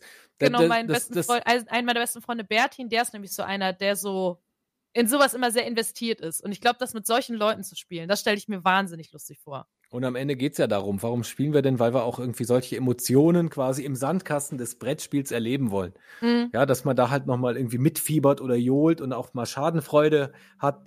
Bei Heat gibt es diese, gibt's so Karten, die haben ein kleines Plus drauf, das sind die Stresskarten wenn du so eine spielst, dann musst du halt quasi vom Nachziehstapel die oberste aufdecken. Das kann halt irgendwie eine Einser sein, dann hat er halt so einen Stress, dass dein Autofahrer halt irgendwie nicht richtig vorankommt. Es kann aber auch sein, dass, er, dass es eine Vier ist und dann fährt er viel zu schnell, ja, und orgelt halt irgendwie in die Kurve äh, und dann da, da geht's halt schon, gibt's großes Hallo auf dem Tisch, da geht's heiß her, ja. Da, sind, da freuen sich natürlich alle, wenn du irgendwie, wenn du verkackst. Äh, und du freust dich, wenn du nicht verkackst. oh ja, also ich bin ehrlich, ich glaube, äh, das ist auf jeden Fall ein Spiel, was ich mir zulegen werde, was eine gute Addition für meinen Brettspielstapel ist. Aber was ich dieses Jahr auch zum ersten Mal gespielt habe, und da habe ich auch ähm, rausgelesen, dass dich das auch sehr abholt und deswegen würde ich da nochmal kurz gerne drüber reden. Und äh, dir, Jules, also da bin ich nämlich auch zum Beispiel nicht sicher, ob das ein Spiel für dich wäre, aber ja. eigentlich bist du, finde ich, super offen. Ähm, Brass Birmingham, da habe ich gerade eben schon mal von geredet, um mal kurz abzuholen. Und das ist nämlich das Ding bei manchen Brettspielen. On paper klingt das nicht spannend. Und das ist bei Brass Birmingham, finde ich, auch so. Weil eigentlich geht dieses Spiel einfach nur darum, ich weiß nicht, wann es spielt, 18. Jahrhundert vielleicht? Ja, 19. Äh, ja. 19. Ne? Also zur Zeit der Industrialisierung, die Eisenbahn äh, kommt langsam und wir spielen zwei Zeitalter durch, eben einmal äh, zur Zeit, wo noch keine Eisenbahnen äh, durch die Städte äh, gejuckelt sind, sondern alles per Schifffahrt gehandelt wurde. Und danach spielt man das zweite, das Eisenbahnzeitalter. Ähm, und eigentlich geht es nur darum, du hast verschiedene Städte und diese miteinander verbunden und du kannst verschiedene Stationen bauen. Du kannst eine Baumwollspinnerei bauen, du kannst eine, ähm, ein Kohlebergwerk bauen und so weiter. Und die geben dir halt Punkte, je nachdem, was du baust ähm, und je nachdem, wie in welchem Level, die kannst du upgraden und so weiter und so fort. Und ähm, es klingt, finde ich, on paper nicht besonders spannend. Ich habe es auch nicht besonders spannend erklärt. Given that. Aber ähm, wir haben dieses Spiel gespielt und es war so dieses ganz typische, wir spielen's. Ich gucke auf, den, auf den Brettspielplan und lasse es mal kurz in meinem Kopf Revue passieren und war direkt so, wollen wir noch eine Runde spielen? Weil das war direkt, okay, jetzt habe ich verstanden, wie es funktioniert und jetzt will ich es mal spielen mit meinem Wissen. Und ich kann gar nicht erklären, warum das so viel Spaß gemacht hat. Also man hat direkt so ein, ah, okay, das würde ich gerne ausprobieren, dann würde ich hier das und das bauen, dann würde ich gucken, wie ich da zu der Stadt hinkomme, da kann ich noch eine, eine, eine Straße bauen, damit das alles aufgeht. Also es ist super viel Strategie ähm, und eigentlich so einfach, aber irgendwie habe ich noch nie eine Runde gewonnen. also vielleicht bin ich auch sehr schlecht in dem Spiel. Also aber das mag ich super gerne. Für mich ist es äh, Kapitalismus in Reinform. Ja. ja, weil du investierst deine Kohle, also dein Geld in Minen für Kohle und Stahl und Baumwollspinnereien und, und Bierbrauereien und so weiter. Ähm, das, das, das macht es schon mal irgendwie ganz, ganz spannend. Es gibt eben auch so, so ein Genre der Wirtschaftsspiele, wo du halt irgendwie deine Kohle investierst und dann kommt halt irgendwie wieder was zurück. Was es für mich halt so besonders macht, ist der Umstand, dass du, dass es für so eine Art von Spiel arg interaktiv ist. Normalerweise frickelt da jeder für sich rum, baut seine Maschinen und was weiß ich und verschifft es und kriegt Kohle und baut dann noch mehr und kriegt noch mehr Kohle. Aber da gibt es tatsächlich einen gut funktionierenden Angebot- und Nachfragemarkt. Also wenn ich irgendwelche Schienen baue, dann kostet das halt Kohle. Ja, oder ähm, um Kohleminen wiederum zu bauen, brauche ich Eisen. Das heißt, es wird vom Markt abgesaugt und ich kann dann gezielt in meinem Zug an na, wenn, die, wenn die Karten passen und so weiter, also wenn sich die gute Gelegenheit ergibt, kann ich dann äh, reagieren und eine Kohlemine bauen, ein Eisenwerk bauen. Da kommen dann so kleine Klötzchen drauf und immer wenn einer was nimmt, äh, was baut, nimmt er die dann von meinem im Idealfall, weil ich möchte, dass die leer geräumt sind, weil danach werden die Plättchen umgedreht und dann bringen sie mir äh, Geld oder Punkte. Und diese Interaktivität von Angebot und Nachfrage, ja, wenn alle Kohlewerke, alle äh, Kohleminen bauen, dann ist Kohle halt irgendwie nichts wert und dann werden die Dinge auch nicht abge, abgetragen. Also du möchtest immer genau das bauen, was jetzt gerade äh, nachgefragt ist oder wird. Und das ist ein, das habe ich in, einem, in, keinem anderen Spiel so erlebt, dass du wirklich äh, so interaktiv den, den Spielplan auch gestaltest. Alle machen, nie, keiner macht was so für sich, sondern alle haben einen Spielplan, auf, auf den sie einwirken, den sie transformieren durchs Spielen. Mhm. Und wo sie sich auch ärgern, wenn jemand genau das macht, was man selber machen wollte. Ja, natürlich. und man dann plötzlich äh, davor steht und seine ganze Strategie überdenken muss. Aber deswegen bei solchen Spielen ich, bin ich mir nie so sicher, ob sie dir zum Beispiel gefallen, weil ähm, also was Kapitalismus angeht, so im ersten Mal klang das cool. Und ich bin ein großer Fan von Kapitalismus, von daher äh, doch, doch schon. Also gerne mal ausprobieren, gerne mal mitbringen, wenn du das hast. Ja, was, äh, Du hast nämlich noch gar nicht erzählt, äh, du, du, probierst ja auch immer wieder Spiele aus und tatsächlich ja nicht nur mit mir, sehr viel mit mir. Aber was ist denn so dein Spiel, was dich in den letzten Monaten oder vielleicht sogar im Jahr 2023, was dir so im Gedächtnis geblieben ist, wo du sagen würdest, boah, das würde ich weiterempfehlen? So ganz spontan wäre es tatsächlich Marvel Zombies. Also das war so ein Ding, ähm, das habe ich, glaube ich, jetzt ja im August das erste Mal gespielt und natürlich da hat es mich gecatcht wegen der IP einfach. Ne? Dann habe ich vorher nie ein Zombie-Side-Spiel oder Zombie-Side-Spiel gespielt und fand hier aber auch diese, diese Idee cool, man spielt eben die Zombies und äh, nicht die gute Seite in Anführungszeichen. Und ähm, das habe ich dann ein paar Wochenenden mit ähm, zwei guten Freunden, sind meinem Cousin, aber das ist, das schließt sich ja nicht aus, hoffe ich, ähm, gespielt und äh, da haben wir die Kampagne halt nach und nach gemacht. Und das fand ich tatsächlich sehr, sehr cool. Also das war wirklich ein Ding, ähm, was ich so auch empfehlen könnte, gerade wenn man was eben für die IP über hat. Wenn man nichts für die IP über hat, bin ich tatsächlich relativ unsicher, ob dann nicht quasi auch ein anderes äh, Zombie-Site da, da herhalten könnte. Aber das war halt nochmal so diese, diese, dieses Sahnehäubchen obendrauf, sag ich mal. Genau, weil das ist ja auch äh, Spiel aus der Kategorie, man spielt zusammen gegen das Spiel. Genau, genau, genau, genau. genau. Also, man kann sich, also man kann sich ja schon reinscheißen, wenn sich durch den Weg steht oder sowas. Oder irgendwie sagt, nein, ich will dieses Item zuerst haben. Aber insgesamt ist das sehr darauf aus, und das ist sich dann auch so mochte. Ne? Man hat quasi so diesen Moment von so, okay, Mission 1 ist zum Beispiel, du musst eine bestimmte Figur ausfindig machen. Irgendwo da auf dem Spielbrett. Und dann hast du halt diese Dinge, dass man, okay, ne, du gehst dahin, du gehst dahin, ich mach das, ich mach jenes. Ähm, sowas mag ich halt einfach sehr. Ja, voll. Ich habe die Variante, ich glaube, es müsste Night of the Living Dead sein, äh, wenn ich mich nicht irre, ähm, wo man quasi den Film nachspielt. Das finde ich auch sehr, sehr cool. Ja, ähm, war aber ein typisches Spiel von im, untergegangen in ganz vielen anderen Spielen. Hat man dann irgendwie so vier Sessions gespielt, war auch immer cool. Und dann kam das nächste Spiel und dann wurde es liegen gelassen. Ähm, aber ich glaube, Zombie-Side ist auf jeden Fall auch so eine Reihe, die sehr, sehr vielen Leuten, also auch, ich würde jetzt nicht sagen Gateway-Game, aber wo ich das Gefühl habe, super viele Leute ähm, nehmen das als einer der ersten größeren Spiele. Also zumindest in meinem Umfeld habe ich das sehr offen mitbekommen. Ich weiß jetzt nicht, ob das so ein, so ein Gesamteindruck ist, aber es ist ja auf jeden Fall eine sehr äh, große Reihe, die auch super irgendwie von den Leuten angenommen wird. Sonst würde es ja, glaube ich, nicht 40 gefühlt IPs geben davon, die mit diesem System funktionieren. Also das ist schon. Mit Sicherheit, ja. Finde ich schon ganz krass, dass sie da dieses System so hoch gepusht haben. Ob man das jetzt mag oder nicht, das ist natürlich dann irgendwie jedem selbst überlassen. Aber äh, ja, das fand ich super cool. Ja, aber auch, ey, haben wir doch ein paar schöne äh, Abschlussempfehlungen, würde ich sagen, oder?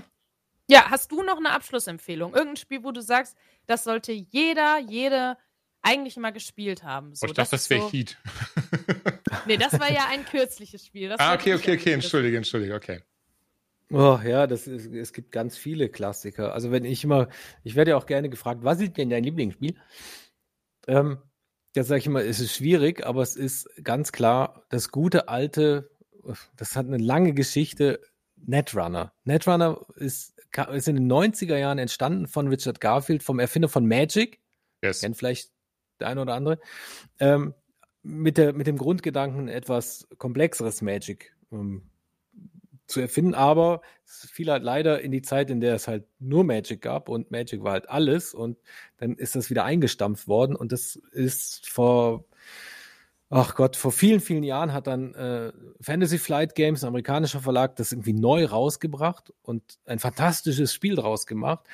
Das aber leider vor vielen Jahren dann auch wieder, wieder eingestellt, weil sie gesagt haben, nun, vielleicht auch Rechte. Man weiß eigentlich nicht ganz genau, warum, weil es lief eigentlich gut und es hatte auch eine tolle Turnierszene. Ähm, und da haben die Fans das übernommen. Da haben sich tatsächlich Fans zusammengesetzt, eine Organisation gegründet, der quasi den Spirit von diesem Spiel ähm, weiterträgt. Die haben dann, weil die IP darf sie ja so nicht nehmen, die haben auch die Icons irgendwie leicht verändert, damit das rechtlich irgendwie alles gut ist. Und die führen jetzt äh, Netrunner weiter. Netrunner ist ein, ist, ist ein Sammelkartenspiel. Ähm, oh. Also, also, ja. Und eben, du kriegst es inzwischen, äh, man kann es sogar im Browser spielen, ja, das kannst du auch kostenlos spielen. Muss man einfach mal googeln und über die Fanseiten wird das Zeug auch verkauft, also zum Selbstkostenpreis für die Herstellung. Ähm, ist ein Spiel, bei dem ist äh, eine Person ist der Konzern. Dieser Konzern hat Agenda-Karten, das sind Punktekarten, äh, die er heimlich ähm, äh, ausspielt und entwickeln möchte. Also indem man halt irgendwie so Marker drauflegt und wenn eine bestimmte Anzahl Marker drauflegt, kann er die aufdecken, sagen, haha, Edgy Badge, ich habe jetzt hier irgendwie drei oder fünf Punkte. Der Runner wiederum ist jemand, äh, ist der Hacker, der diese Agendas klauen möchte. Und sobald der, der Runner nur seinen Finger an eine Agendakarte äh, legt, hat er die geklaut. Und der Witz ist tatsächlich auf der einen Seite äh, dieses Bluff-Spiel, das Katz-und-Maus-Spiel, was, was, was Konzern und Runner machen, weil der Konzern kann dann auch plötzlich äh, sogenanntes Eis, also Abwehrprogramme, Firewalls und so weiter vor seine, vor seine Agendakarten legen. Ähm, dies dem Runner dann schwer machen. Der muss dann erst die entsprechenden Programme und Werkzeuge suchen und installieren, um da durchzukommen, um am Ende womöglich gar keine Agendakarte zu finden, sondern so eine fiese Falle, die ihm irgendwelchen Schaden reinwirkt. ähm, weil der Konzern gewinnt auch, wenn der Runner stirbt. Also man kann ja auch, ja, also quasi mit Netzschaden oder mit, mit äh, andere, andere Konzerne, die schicken dann Schläger vorbei, die können ja auch verprügeln. Klingt für mich alles sehr nach Cyberpunk. ist voll Cyberpunk-Thema, ganz klar, genau, das habe ich vergessen. Das ist, ist äh, in diesem Sinne. Und der, und der Runner kann, und das macht es auch wieder spannend, auch auf verschiedenen Ebenen angreifen. Das können die ausliegenden Karten sein. Er kann aber auch sagen, ich mache einen Run auf deinen auf dein, äh, auf deinen Nachziehstapel ja, dann darf er sich die oberste Karte vom Nachziehstapel angucken. Und das heißt, er kriegt Informationen, aha, diese Karte wird der Konzern ziehen. Ist es eine Agenda, ist die sofort geklaut. Oder er kann einen, einen Run machen auf die Hand. Das, dann, dann muss der Konzern seine Hand quasi so auffächern und dann darf der Runner eine, eine Karte aus dieser Hand ziehen. Wenn er Glück hat, ist es halt eine Agenda, wenn er Pech hat, ist es halt irgendwie immer noch Information. Und das Spiel, da sind die Fraktionen auch irgendwie super gut. Ja, da gibt's so den japanischen Killer-Konzern, der eigentlich so Biotech und voll gesund und alles ist, aber eigentlich Ja, den. Runner nur ans Leder will und fiese Fallen baut. Dann gibt's den Konzern, der irgendwie der, der starkes Eis baut, das quasi so Androiden sind. Ähm, da kann man aber, die kann man aber knacken, wenn man sich mit denen beschäftigt und redet, also quasi Aktionen ausgibt. Dann gibt's andere, die mauern sich einfach zu und der dritte, der lässt, äh, der vierte, der lässt alles offen, aber der manipuliert dich halt von vorne bis hinten. Und die Runner, die wollen auch entweder alles kurz und klein schlagen oder nur Geld verdienen oder halt irgendwie tolle Programme bauen. Das ist so vielschichtig, so vielfältig. Äh, ist ein großartiges Spiel. Ich finde es schade, dass es nicht gibt, aber ich freue mich auch gleichzeitig, dass die, dass diese Community dahinter steht und es weiterführt. Ich leider habe aber Anfang ähm, 2023 gesagt, ich bin dann jetzt raus, weil alle meine Mitspieler sind weg. Wir hatten eine richtig tolle Spielrunde. Wir sind auch auf Turniere gefahren. Oh. Und da habe ich richtig nette, tolle Leute kennengelernt. Ähm, das, na, wir waren auf einem Turnier in Straßburg und da hat ein Spieler seine Tochter dabei gehabt, die war, glaube ich, 12 oder 13 und hat diese, diesen japanischen Konzern gespielt, Jinteki heißen die. Ja, und die hat halt, und da wusstest du nie, spielt die jetzt einfach, sch- schmeißt die da links und rechts Fallen aus oder spielt die einfach dreist ihre Agendakarten, um mir eine lange Nase zu zeigen. Ja, das ist wie ein Kind mit einer Kettensäge. Hochgefährlich, aber war super, super unterhaltsam, ja. Und ganz, ganz nette Leute von der ganzen Welt habe ich da kennengelernt. Sind tolle Erinnerungen, aber meine Spieler sind alle weggezogen. Das ist, das waren auch Studierende und ja, dann das Leben kommt halt dazwischen. Aber ein Mhm. großartiges Spiel, was ich jedem, der, der auf so Cyberpunk und Netrunner Sachen steht, äh, unbedingt mal anschauen soll. Ich finde, das klingt auch wahnsinnig gut. Also, das war auf jeden Fall, äh, werde ich mir mal angucken. Vor allem, wenn du sagst, man kann das auch im Browser ähm, Ja. äh, spielen, dann ist es ja noch zugänglicher. Das äh, finde ich äh, auf jeden Fall dann auch immer geil. Also und da auch noch mal finde ich noch mal ein äh, kleiner Tipp für all die Leute, die nämlich genau das gleiche Problem haben. Ähm, darüber spielen nämlich auch zwei Freunde von mir gerade. Der Tabletop Simulator ist ja immer, finde ich, auch zumindest ein guter Mittelweg, wenn man keine Brettspielgruppe zusammenkriegt, zumindest vor Ort, ist das vielleicht ein guter Mittelweg, um zumindest ein bisschen Brettspiele in den, in den Alltag zu kriegen. Ja, oder Boardgame Arena.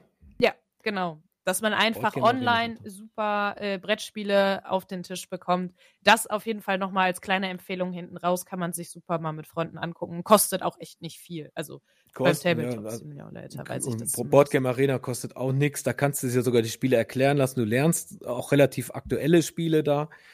Man kann mal reinschnuppern, gucken, ob das für einen ist. Also, ich weiß noch, früher haben die Verlage immer gesagt, nee, wenn wir jetzt irgendwie aktuelle Spiele online anbieten, dann kauft ja keiner mehr das physische Produkt. Hat sich als äh, Fehleinschätzung, glaube ich, herausgestellt.